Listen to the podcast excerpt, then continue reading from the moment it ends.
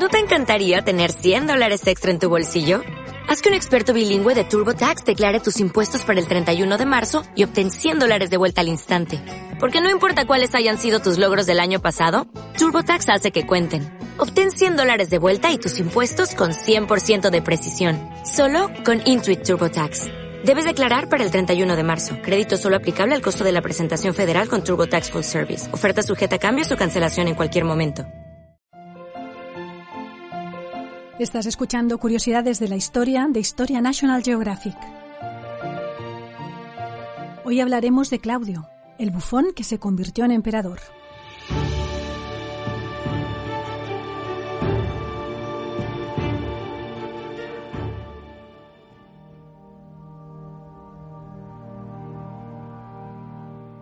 Cuando en el año 41 después de Cristo estalló una conspiración de palacio en Roma y el emperador Calígula fue asesinado por los pretorianos, pocos imaginaban que aquel joven caprichoso y sanguinario sería sucedido en el trono imperial por un cincuentón cojo, tartamudo y que pasaba incluso por retrasado mental. Es cierto que a sus 52 años, Claudio, tío de Calígula, sobrino de Tiberio y nieto de Livia, la esposa de Augusto, ocupaba el primer puesto en la línea de sucesión de la dinastía Julio-Claudia, pero hasta entonces había vivido al margen de la familia imperial, entregado a sus estudios y a los banquetes, y lo que es peor, siendo víctima del menosprecio y las burlas de la alta sociedad romana. La razón de esto último eran sus evidentes defectos físicos, causados quizá por una poliomielitis o esclerosis múltiple que le provocaban temblores de cabeza y tartamudez y le hacía caminar con dificultad, lo que a su vez hacía pensar que sus capacidades intelectuales también habían quedado mermadas. En realidad, tras esas evidentes cortapisas físicas, se escondía un hombre inteligente y hábil, capaz de sobrevivir a la furia de su sobrino Calígula y que finalmente ejercería el poder durante trece años con notable vigor. La historia de Claudio nos fascina porque es atípica, al igual que su persona, y porque su carácter contradictorio constituye todavía hoy una pregunta sin fácil respuesta. Pierre Grimal lo consideraba un auténtico Jano, un personaje con dos caras. En cualquier caso, es esta ambigüedad la que ha convertido a Claudio en alguien tan atractivo, tanto para los historiadores antiguos como Suetonio o Dion Casio, como para los novelistas modernos, entre los que destacan Robert Graves. Tiberio Claudio Druso Nerón no nació en Roma, sino en la ciudad gala de Luctunum, la actual Lyon, en el año 10 a.C. Era hijo de un valiente general, Druso, hijo de Livia, fallecido cuando el niño era muy pequeño. Y su esposa Antonia la Menor tuvieron otros dos hijos, Germánico y Livilla, ambos perfectamente saludables, lo que no hacía sino resaltar los defectos de constitución de Claudio. En la antigüedad había mucha resistencia a aceptar la discapacidad física y Claudio fue víctima de estos prejuicios desde su infancia.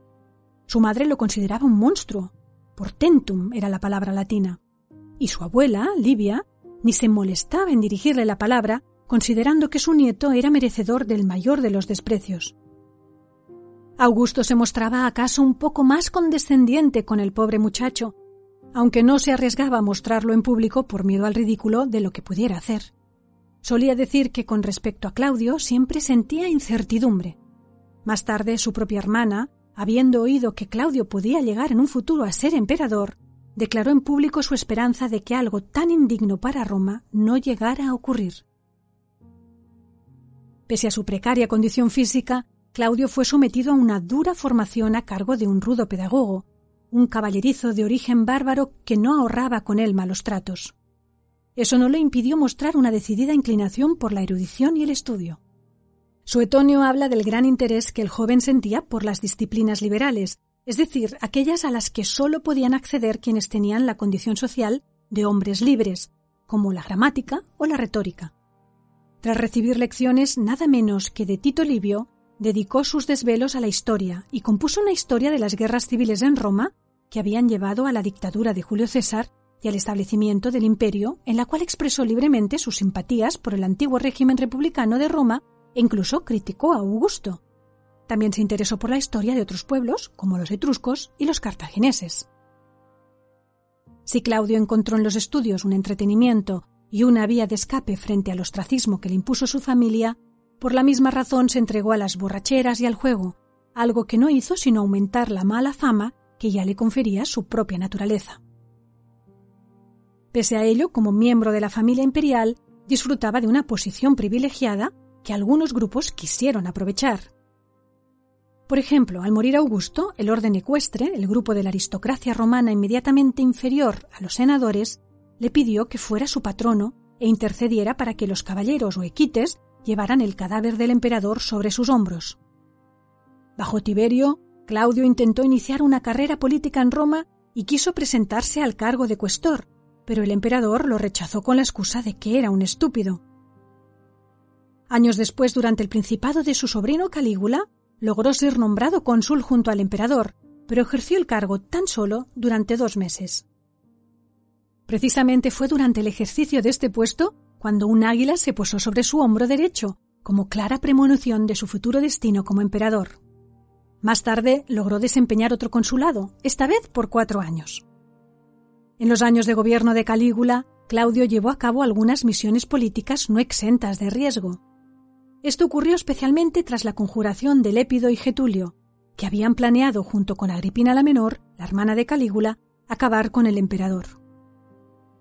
Como Calígula estaba en Germania, se decidió enviar a Claudio para darle noticia de lo sucedido, cuando el emperador vio llegar a su tío, lo consideró un acto humillante hacia su persona y lo arrojó al río. El gesto de Calígula es muy ilustrativo de la pobre imagen de miembro tonto de la familia imperial que tenía Claudio. No fue esa la única humillación que sufrió. Sonadas eran las burlas de las que era víctima en los banquetes, cuando se quedaba dormido por los efectos del vino, y los otros comensales se dedicaban a arrojarle huesos de aceituna. Su vida conyugal no favoreció precisamente su reputación. Estuvo prometido con Livia Medulina, cual murió repentinamente el día fijado para los esponsales. Después se divorció de Plaucia Orgulanila, perteneciente a una familia noble de ascendencia etrusca e hija de una amiga íntima de la emperatriz Livia. De este matrimonio, que duró nueve años, nació un niño, Claudio Druso, que murió asfixiado en la adolescencia, y una niña, Claudia, que fue repudiada por Claudio tras su divorcio por sospechar que era hija de su liberto Boter. Al adulterio se añadió la acusación del asesinato de Apronia, cuñada de Urgulanila. Como cuenta Suetonio, de Urgulanila se separó por sus innobles desórdenes o adulterios, a los que se añadían aún sospechas de homicidio. Claudio también estuvo casado con Elia Petina, hermana de Sejano, hombre fuerte del emperador Tiberio, pero el matrimonio solo duró un año. Más desafortunado, si cabe, fue su tercer matrimonio con Mesalina, cuyos notorios devaneos serían glosados por los poetas. Nada hacía presagiar, pues, el repentino ascenso de Claudio al trono imperial en el año 41.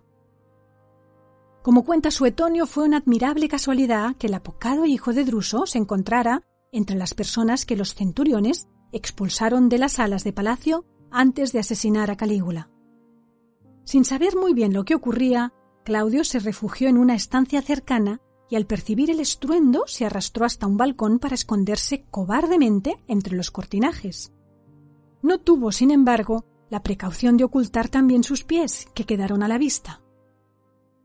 Un soldado que pasaba por allí lo vio y descubrió a un Claudio tan aterrorizado que cayó al suelo al ser reconocido.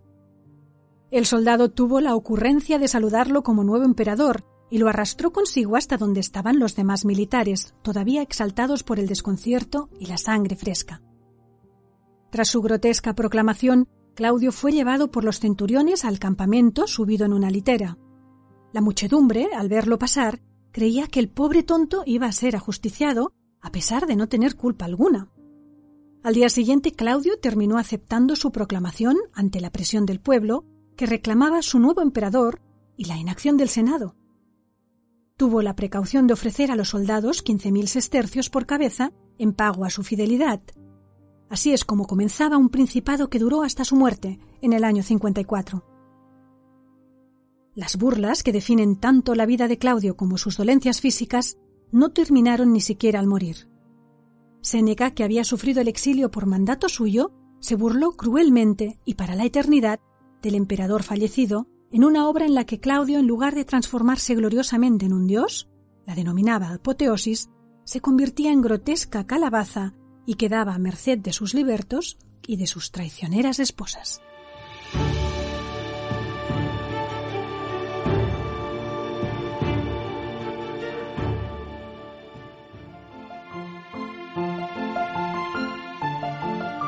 Gracias a nuestros suscriptores, National Geographic apoya un gran número de expediciones e investigaciones de diversa índole. Suscríbete entrando en nationalgeographic.com.es y ayúdanos a seguir descubriendo el mundo que nos rodea.